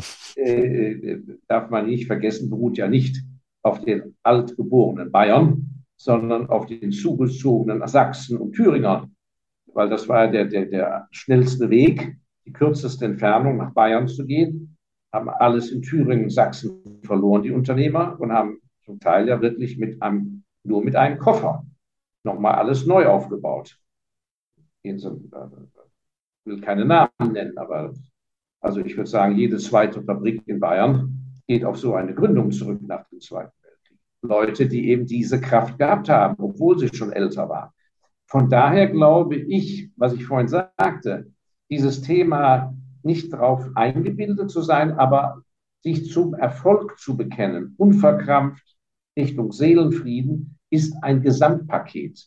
Das funktioniert nur, wenn ich das generell anwende. Das heißt, dass ich im Zusammenleben mit meinen Mitmenschen dennoch einen ganz klaren Standpunkt finde, mit einer klaren Werteordnung, wofür ich stehe, wo ich mitmache und nicht mitmache und wo ich meine Energie reinbringe. Und ich kann nur jeden ermutigen. Ich habe so viele Beispiele. Wenn man richtig positioniert ist, zur richtigen Zeit, am richtigen Ort und es mit der Seele und mit seinem Charakter und auch mit seinen Befähigungen übereinstimmt, dann wird man staunen, wie leicht es geht. Wenn es stimmt, geht es leicht. Und das ist etwas, was im germanischen Bereich natürlich schwerfällt, weil wir dieses äh, Sippengruppendenken im finsteren äh, Teutoburger Wald mit schwerem Met trinkend, ich weiß, das ist natürlich schwer auf der Seele. Das, wir haben es da schwer, dieses leicht melancholische, äh, dieses Betrachten des eher Negativen äh, und, und das Nichtbetonen des Guten. Und äh, insofern glaube ich auch, dass unser Schulsystem falsch ist, weil es versucht, die Menschen in gewisse Formen zu pressen. Und wer da nicht in die Form passt, der hat ganz schlechte Karten. Äh, man, man muss äh, auch die, die Enge dieser Berufswahl, also die, es gibt so wunderbare Berufe mittlerweile. Also ein, einer meiner Mieter in, in, im Ausland, habe ich ein, zwei Immobilien, einer meiner Mieter ist was? Perückenmacher. Und, und er hat das zusammen mit einem Kompagnon gemacht und der Kompagnon hat ihn verlassen. Da dachte ich, oh Backe, weil in dem Haus, was ich vermiete, ist unten die Werkstatt und oben wohnt er. Und da dachte ich, oh Gott, der Kompagnon ist weg, jetzt wird der mir bestimmt kündigen, der kann die teure Miete doch gar nicht mehr zahlen. Ja, Pfeifendeckel, der macht Perücken von Europa aus für Hollywood-Stars. Der beliefert Hollywood mit Perücken. Ja, dann gucke ich nach. Ich versuche ja im Alter noch ein bisschen Allgemeinbildung mit beizubringen, die ich in der Jugend versäumt habe. Dann gucke ich nach, Perückenmacher. Wie wird man das eigentlich? Ja. In Deutschland, da lese ich, vor 15 Jahren wurde der Beruf des Perückenmachers abgeschafft. Na bravo. Jetzt muss man sich das selber irgendwie aneignen über den Weg als Maskenbildner oder irgendwas. Was für ein wunderbarer Beruf für jemand, der handwerklich begabt ist, Freude hat irgendwie an dem Gestalterischen. Es gibt Menschen, da wette ich, gibt bestimmt 100 Menschen bei 80 Millionen in Deutschland, die wären die perfekten Perückenmacher und kämen zu einem großen Wohlstand. Und, und so solche, am laufenden Meter. Genau, solche Berufe gibt es ja viele. An jeder Ecke zu. Ich kenne Beispiele, da mit einem ganz anderen Selbstverständnis, der hat einen modernen Schusterbetrieb aufgemacht, der hat sogar zwei Mitarbeiter gefunden. Blicken wir zum Schluss doch nochmal auf Ihre Tätigkeit als Fondsmanager. Sie betreuen ja zwei Fonds und ich glaube, ja. das Flaggschiff aus Ihrem Haus ist der ME-Fonds Special Values. Ja, genau. Richtig. Richtig. Ähm, ein Mischfonds. Hm, nach welchen Kriterien wählen Sie denn die Vermögenswerte aus, die Sie in diesen Mischfonds dann reinpacken? Ja. Ja, ganz recht. Den habe ich vor 20 Jahren gegründet, seitdem unverändert mit gleicher Kontinuität in Person und ähm, Anlagespiel wird der geführt, rein für Privatpersonen, keine institutionellen Anleger, äh, Menschen, die damit nicht reich werden wollen, sondern einen Baustein im, im Depot zu haben. Und die Anlage ist im Prinzip nicht so sehr die Bewertung an der Börse, sondern was dahinter steht an Wert, wenn es Firmen sind, äh, Marktstellung, äh, solide Finanzen, ähm, Etablierung bei den Kunden, die bereit sind, dieses Produkt zu kaufen zu den Preisen und schon lange Jahre und dass da auch eine überdurchschnittlich hohe Gewinnmarge für die Kapitalgeber ist und das Ganze möglichst international, damit man nicht von einem Land abhängig ist. Mhm. Das heißt im Prinzip, ich habe auch nie mehr als, äh, wir haben nie mehr so als 30 Titel etwa und haben die immer äh, in Nordamerika, Westeuropa. Seit zwei, drei Jahren haben wir keinen einzigen deutschen Titel. Und unsere Liquidität halten wir seit vielen Jahren äh, in US-Dollar und nicht in Euro. Wir haben immer einen hohen Anteil Schweizer Aktien dabei. Und am liebsten sind wir Firmen, die schon zwei Weltkriege überstanden haben. So. Ähm, und das hat sich für geduldige Investoren sehr ausgezahlt, weil sie in den Krisen, so wie auch jetzt, einfach ruhig schlafen können, dass sie wissen, okay, im Moment sind die Kurse schlecht, Äh, wir führen das Ganze so, dass wir immer sagen, nur Geld, was man nicht zum Leben braucht. Mhm. Das sagt jedem Anleger. Also sagt, können Sie auf dieses Geld wirklich verzichten? Wenn Sie in drei Jahren vielleicht Ihr Auto damit kaufen wollen oder Dach renovieren, bitte nicht investieren. Weil wenn es eines gibt, was man, was nicht passieren darf, ist, dass man zu einem Verkaufszeitpunkt gezwungen wird zu verkaufen. Und deshalb machen wir auch keine schwierigen Aktien, sondern sehr große Aktien und die eben international verteilt, sodass im Todesfall die Erben nicht sagen müssen, oh, das müssen wir sofort verkaufen, weil das war ja eine schwierige Sache. Der Opa konnte das beurteilen, der war ja Profi, wir sind keine Profis. Nein, unser Dampfer segelt weiter, sodass die Leute alle Zeit und Ruhe haben, wenn sie dann das Geld dann doch brauchen äh, oder jeder seine eigenen Sachen will. Also da ist dann erstmal überhaupt keine Gefahr. Das ist nichts, was tagtäglich irgendwie gemanagt werden muss. Wir sind, machen also keine äh, Kurzfristspekulation oder irgendwelche Projekt-Turnarounds, dass wir sagen, also die Firma steht im Abgrund, aber der Manager verkündet doch so schöne Sachen. Nein, nein, alles Quatsch. Also sehr, sehr basic, sehr nachvollziehbar. Äh, wir können für jeden der 30 Titel, die wir in der Regel haben, die wir sehr langfristig halten, können wir immer in einfachem Deutsch erklären, warum und weshalb diese Firma gute Chancen hat, Krisen wie damals Brexit oder eben auch 2008 Bankenkrise, warum die Firma an sich beste Aussichten hat, das zu überstehen. Und das ist das A und O. Sind denn neben Aktien noch weitere Vermögenswerte drin? Also wir hatten in der frühen Zeit, ja, wir hatten in der, wir haben immer Cash und Aktien. Und in der äh, Anfangszeit im Jahr 2002 zur Gründung hatten wir eine äh, ganze Reihe von Jahren, weil ich den Zinsverfall äh, erkannt habe, dass das Zinsniveau nach unten gehen wird.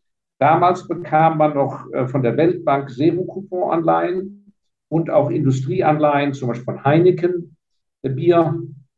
Die brachten so viereinhalb, fünf Prozent. Die haben wir uns eingebunkert und haben am Anfang, auch weil wir eben Schritt für Schritt die, das, die, sozusagen das Aktiendepot aufgebaut haben, haben wir das noch als Beimischung gehabt, äh, haben dann aber vor gut zehn Jahren äh, mit den Investoren, den Kerninvestoren kommuniziert, haben gesagt, passt mal auf, wir werden jetzt, wenn die auslaufen, werden wir nicht in neue Anleihen gehen zum Zinsniveau von 2%, 1%. Das rechnet sich nicht. Äh, und wem das nicht gefällt, der hat jetzt genug Zeit rauszugeben, sind aber alle drin geblieben. Und wir werden ja sehen, was die Zukunft bringt. Ich bin mal gespannt, wann wir jetzt im Rahmen der Zinsanhebungen, wollen wir mal in Ruhe gucken, bis wohin das geht. Ich hoffe, dass es nur zu einem gesunden Level kommt und dann, dass dann mal Schluss ist damit. Und dann muss man gucken, was wird da an Bonität geboten und wie viel Prozent ist das? Wie steht das zur Inflation?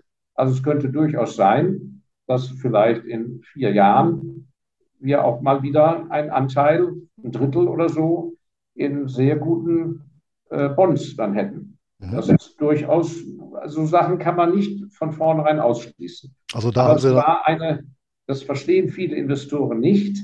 Die gucken auf den Fonds die letzten Jahre und sagen, ja, das ist doch ein Aktienfonds, der hat Cash und Aktien. Aber das war im Prinzip, würde ich sagen, eine meiner äh, äh, guten Taten, dass ich eben den Mut gehabt habe, die Komponente Anleihen auf Null zu setzen. Nicht auf 10 Prozent, 5 Prozent, auf Null, weil die Anleihen einfach bei 0 Prozent oder 0,8 Prozent ist einfach eine Unverschämtheit gewesen und ja. ein schlechtes Investment. Haben Sie denn jetzt zuletzt Änderungen vorgenommen in der, in der Allokation oder äh, also im laufenden Jahr oder sagen Sie jetzt einfach, nee, wir sind so gut aufgestellt, da können wir das Ganze so weiter durchlaufen lassen. Weil ich glaube, die Investitionsquote ist ja relativ hoch, wenn ich gesehen habe. Cash sind noch so 10 Prozent, 11 Prozent Reserve. Genau, genau, richtig. Also wir haben, ähm, wir achten nicht äh, bei den extremen Schwankungsphasen, achten wir nicht so sehr, dass wir irgendwie da was schönen, um, um noch 5 Prozentpunkte auf dem Papier zu retten, weil unsere Investoren sind Langfristinvestoren. Wir, wir wollen ungern die guten Sachen abgeben. Aber äh, es kommt auch durchaus vor, wenn eine ehemals recht teure Aktie wenn die jetzt, wenn der Himmel runterfällt, sind ja alle Spatzen tot. Das ist, worauf man jetzt praktisch die nächsten zwölf Monate achten muss, ist, äh, kriegen wir praktisch im dunklen Himmel nicht paar gefallene Sterne günstig eingesammelt. Äh, deshalb bin ich auch aus Krisen immer gut hervorgegangen, weil ich eben weiter hingucke. Die normale Reaktion ist bei den Anlegern die, dass ab einem Punkt tut so weh, das ist psychologisch verständlich, ich habe das ja auch alles miterlebt, man guckt, will gar nicht mehr hingucken. Man guckt nicht mehr hin. Noch mehr Minus, jetzt sind wir schon minus 30, da guckt man nicht mehr hin. Das, also das auch hier, das beschreibe ich in meinem Buch, das, das Antizyklische zu, zu trainieren. Viele andere Punkte gegen die Psyche muss man sich trainieren und dann wird man wirklich ein sehr guter und auch ein sehr ruhiger Investor, äh, weil äh, der Turnaround, dass plötzlich es ganz anders wird, der kommt immer von einer nicht zu kalkulierenden Seite. Es passiert, und zwar immer dann, wenn man selber schon so weit ist, dass man sagt, also es sind Hopfenmalz verloren. Es, es kann ja gar nicht mehr. Nicht wahr? Und das hatten wir auch in, in früheren, äh, in, der Geschichte. Wenn Sie sich vorstellen, wer war der klügere Unternehmer? 1946, der mitten in Hamburg oder in Köln stand, im Trümmerfeld, und der gesagt hat, Mensch, ich habe da doch so eine nette Amerikanerin kennengelernt, ich zu der, ziehe zu der nach Florida, die hat einen Cadillac und einen zwei Meter hohen Kühlschrank.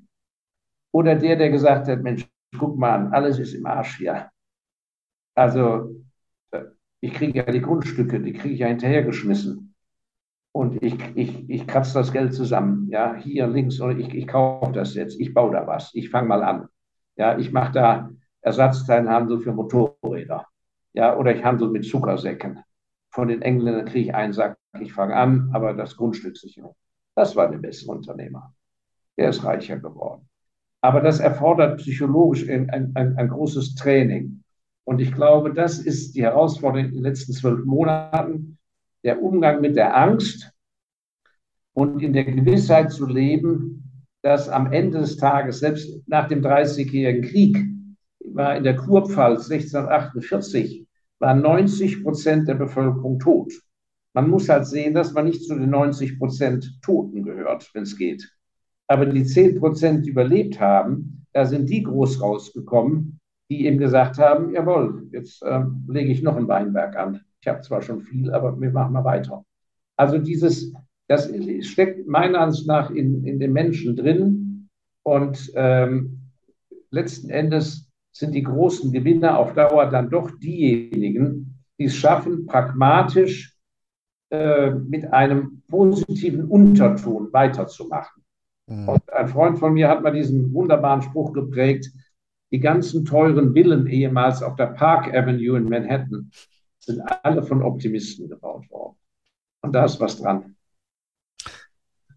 Gibt es denn zu Ihrem Fonds oder bemessen Sie selber ähm, anhand eines Maßstabes und einer Benchmark äh, die Entwicklung des Fonds oder sagen Sie, naja, dadurch, dass ich völlig freie Hand habe in der Zusammenstellung auch der, der Anlageklassen, ähm, konzentriere ich mich nur auf den Fonds selber und äh, vergleiche den jetzt oder setze ihn jetzt nicht in den Kontext mit weiß ich nicht, internationalen äh, Aktienindizes oder Anleiheindizes oder Mischindizes? Nein. Ähm, von Anfang an habe ich das mit den Gründungsinvestoren abgesprochen. Unser Ziel ist kein Index oder was. Das nützt dem privaten Eigentümer mit seinen Ersparnissen als Sockelblock gar nichts. Ja, das, dem nützt gar nichts, wenn ich in der Krise minus 20 Prozent bin und der Markt ist minus 30 der gute Mann ist dann minus 20 und das ist, was zählt. Und genauso bringt es gar nichts, wenn wir plus 15 Prozent sind und der Markt ist 30 Prozent. So, das heißt, man kann ja nicht wie ein Affe, oder das sind zumindest nicht unsere Anleger, wie ein Affe von jedem Ast zu Ast springen, wo gerade der Wind weht. Also, äh, die Maßgabe ist ganz simpel. Wir versuchen an sich jedes Jahr so zwischen 4 und 6 Prozent Rendite zu erzielen. Jahr für Jahr. Und leider ist das in den letzten Jahren, hatten wir Jahre, wo wir viel mehr verdient haben. 16 Prozent, 20 Prozent. Ja, das ist ungesund, völlig unrealistisch. Sie können auf Dauer solche Vermögenszuwächse ohne Arbeit ist Quatsch. Die Firmen müssen ja langsam wachsen. Es geht nur langsam. So. Und wenn jemand es schafft, langfristig wirklich beständig mit einer Absicherung des Grundrisikos, das an sich ein fundamentales Risiko von der Substanz nicht da ist, das schafft über 20, 30, 40 Jahre mit Kontinuität dabei bleiben, drei, vier, fünf, sechs, sieben Prozent zu machen, wunderbar. Dann wird man sehr vermögend sterben. Aber äh, insofern sind die Zuwächse, die wir haben, wenn die mal 10 Prozent sind oder, oder 15 oder mehr Prozent, das sind im Prinzip Puffer für die Zukunft. Und im Prinzip ist, da wo wir jetzt stehen, würde ich sagen, ist eine, ein sehr gesunder Standpunkt. Und, und das sagen auch jedem, man muss, egal wie viel Geld man hat, man muss das Investieren immer verteilen. Nie alles an einem Tag oder in einer Woche. Wir haben Investoren, die investieren jedes Jahr ein bisschen. Das ist der Weg. Und das können eben Optimisten und positive Menschen, die sagen, à la longue schlagen die produktiven, arbeitenden Sachwerte, erwirtschaften einen Ertrag fürs Kapital und sind damit besser dran als das Papiervermögen, Papiergeldvermögen. Jetzt haben wir ja 40 relativ gute Jahre, trotz aller Krisen zwischendurch. Wenn man das mal wirklich über die letzten 200 Jahre mal betrachtet, ähm, war das ja jetzt eine sehr, sehr gute Epoche, dieser Bullenmarkt, der Anfang der 80er Jahre ja losgegangen ist, eben mit den fallenden Zinsen, muss man ja sagen. Hm, wie wahrscheinlich halten Sie es denn, dass jetzt vielleicht auch mal eine Periode kommt, wo sich die Anleger auf wesentlich niedrigere Durchschnittsrenditen gefasst machen müssen, als das eben in den letzten 40 Jahren der Fall war? Sie selber haben ja, ähm, wenn ich dem, Ein ich dem Einbuch entnommen habe, ja 1971 mal angefangen mit einem kleinen Aktienengagement.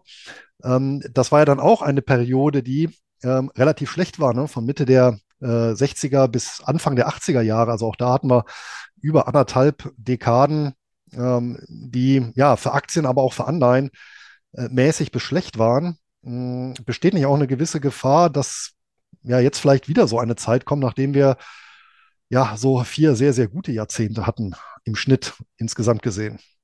Ja, das ist ein sehr guter Punkt. Das, da muss man differenzieren. Was im Zeitablauf immer passiert, sind, dass äh, einstmals sehr interessante Firmen, sehr interessante Branchen obsolet werden. Also zum Beispiel, es gab eine Zeit, da waren Straßenbahnaktien, Aktien von Straßenbahngesellschaften. Als die erfunden wurden, die Straßenbahn, war das das Nonplusultra, mhm. waren die alle privat. Das, es gab sogar irgendwie eine Stiftung, da war die Satzung, dass nur in Straßenbahnaktien investiert werden müsste, durfte, weil das so eine sichere Sache ist. Große Betriebe, die Leder hergestellt haben, waren 19, 1920er Jahren das Nonplusultra. So. Also man muss aufpassen, dass man nicht auf einem dürren Ast landet, der, der abbricht. Aber das wirtschaftliche Geschehen geht weiter. Was Sie sagen, ist völlig richtig. Es gab ja auch in Deutschland die Jahre, als Willy Brandt Bundeskanzler war und so weiter. Da weiß ich noch, wie meine Großmutter, meine Großeltern hatten immer Aktien. Meine Großmutter diesen wunderbaren Spruch äh, vor, mich, vor mir als Teenager hinjammerte, wenn der Willy Brandt, also den ich sehr verehre im Übrigen, weil er auch in Schweden war, den Krieg über, also, äh, wenn der Willy Brandt so weitermacht, dann kann ich meine Aktien bald in den Ofen hängen. das war ihr Spruch. Wenn der Willy Brandt so weitermacht, können wir meine Aktien bald in den Ofen hängen. Das war eine Zeit, das war sehr hart für die Aktionäre, weil sie praktisch über 20 Jahre um den wahren Wert der Aktie beschissen wurden. Ja, weil die Unternehmen haben bewusst nur wenig Gewinne ausgewiesen. Ich weiß noch, als ich Abitur machte, da war das Wort Profit, das war also ein Schimpfwort, ja, äh, Profit, ja, und so weiter. Äh, und so. so, aber was ich sagen will, es kommt ja auf die Perspektive an. Was ist denn ein gutes Jahr? Also, wenn jemand natürlich, sagen wir mal, jetzt 85 Jahre alt ist, würde ich sagen, äh, kann das natürlich schon so sein, dass er eben auch beschissen wird, weil er einfach nicht den Wert äh, an der Börse bekommt, äh, was die Firma wert ist. Aber ich mein Appell an alle jüngeren Leute, also nicht nur 20-Jährige, aber auch 40-Jährige, ist doch, also hoffentlich kriegen wir wieder Zeiten, wo die Sachen günstig bewertet sind. Denn stellen Sie sich vor, diejenigen, die sagen wir, von 1960 bis 1980, gerade weil die Aktien so unattraktiv waren, sich wirklich regelmäßig die Bestände aufgebaut haben, das sind ja genau die wie der Warren Buffett, die eben da sitzen und heute nur Bauklötze staunen, weil die haben zum Teil 30, 40 Mal so viel, was sie rein investiert haben. Das sind ja keine Erfindungen. Das sind die Leute, die in dieser Zeit gekauft haben, mit einer Engelsgeduld. Die Firmen waren gut, die Rendite, die Dividendenrente war miserabel.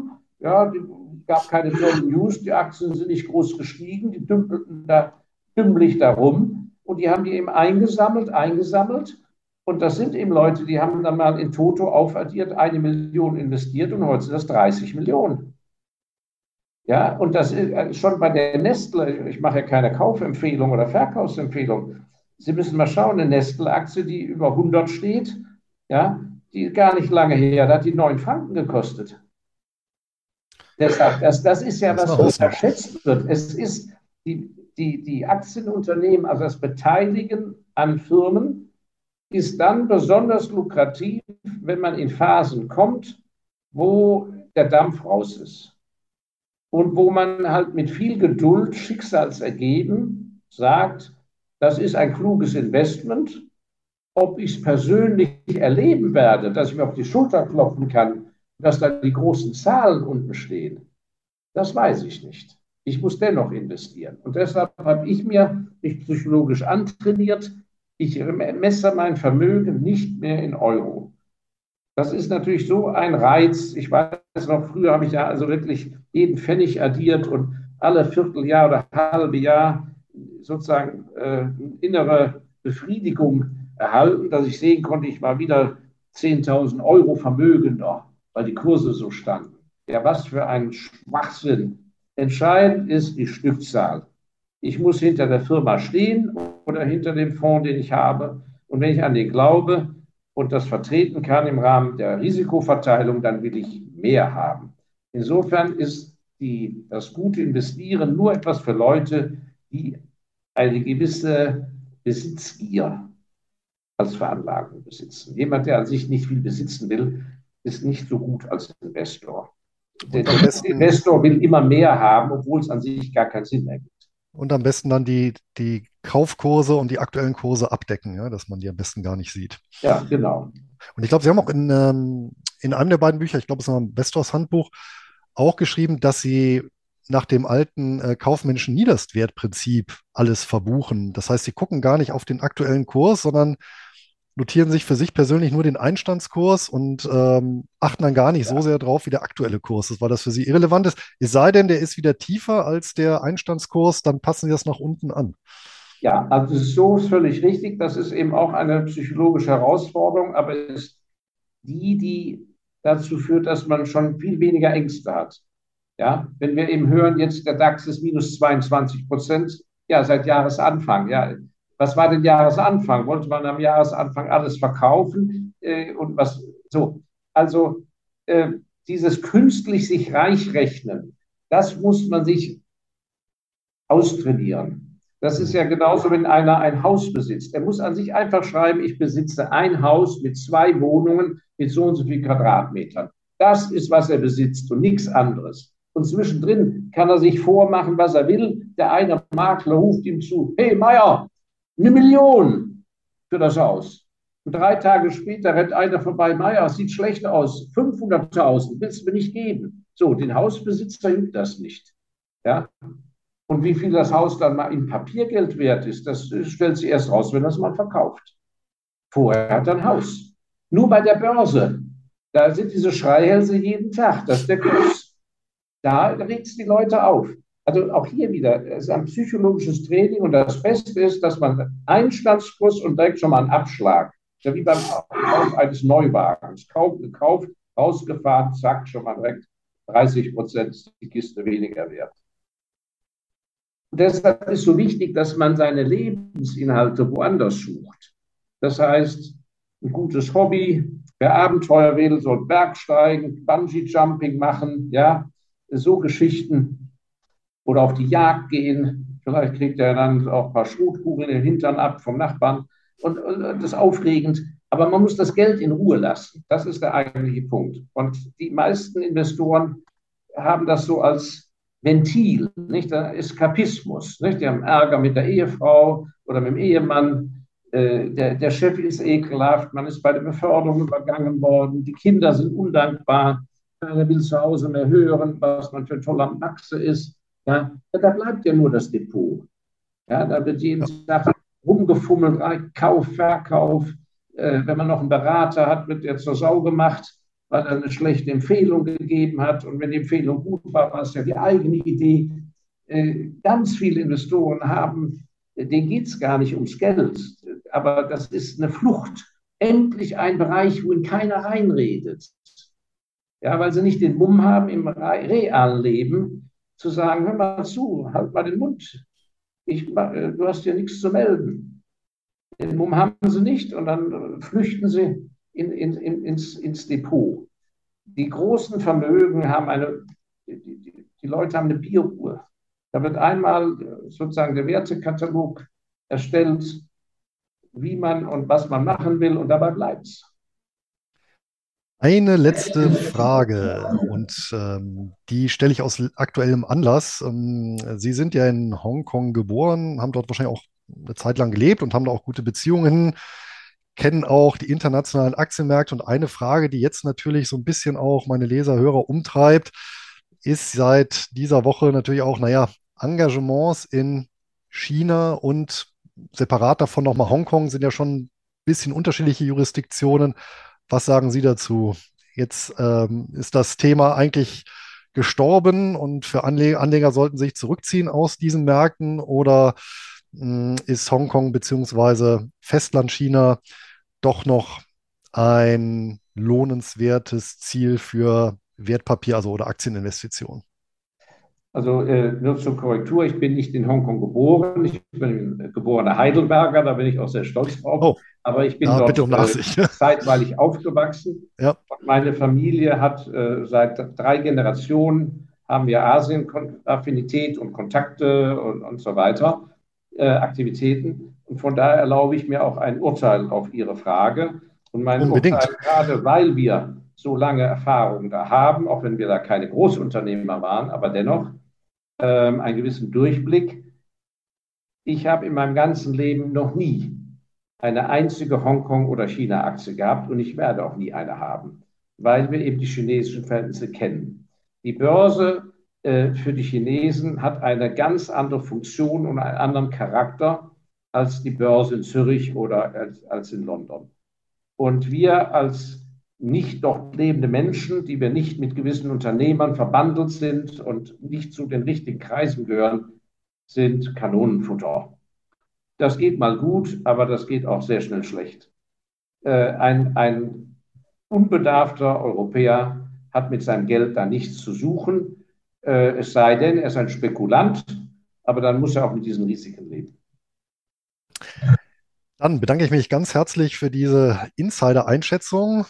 Das, äh, denke ich, ist ein passendes Schlusswort.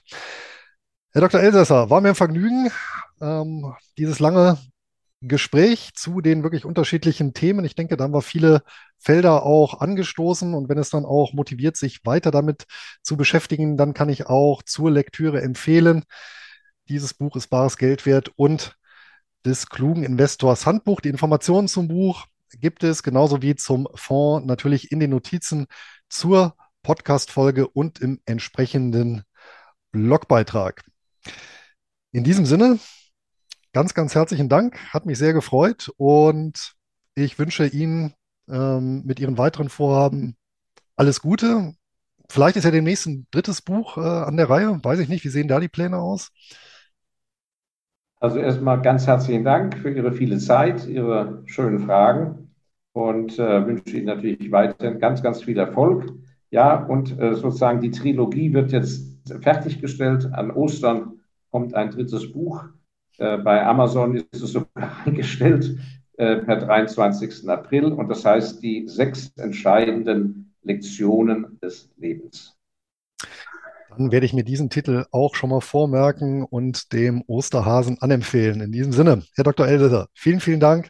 Schönen Gruß nach Düsseldorf und vielen bis Dank. dahin. Alles Gute Ihnen. Viel, viel Erfolg. Tschüss.